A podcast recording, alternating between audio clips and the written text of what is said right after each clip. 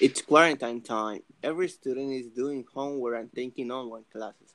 Hi, Carlos. Personally, this quarantine has been very hard for me the teacher have given so many homework for three weeks. What about you? What have you done? Hi, Jess. That's true, but don't be selfish, for all of us have been hard teachers, include. I have done all my homework, and also I have made my bed and I have vacuumed the floor since day one.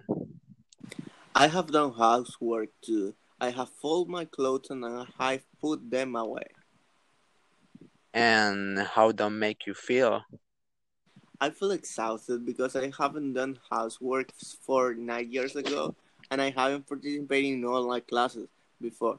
So it's totally new for me. But I finally reached the grades I wanted for semester one.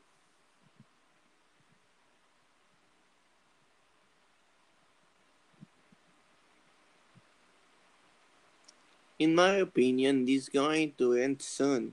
So keep doing everything and make sure you keep those grades and we will find. Thanks. See you later.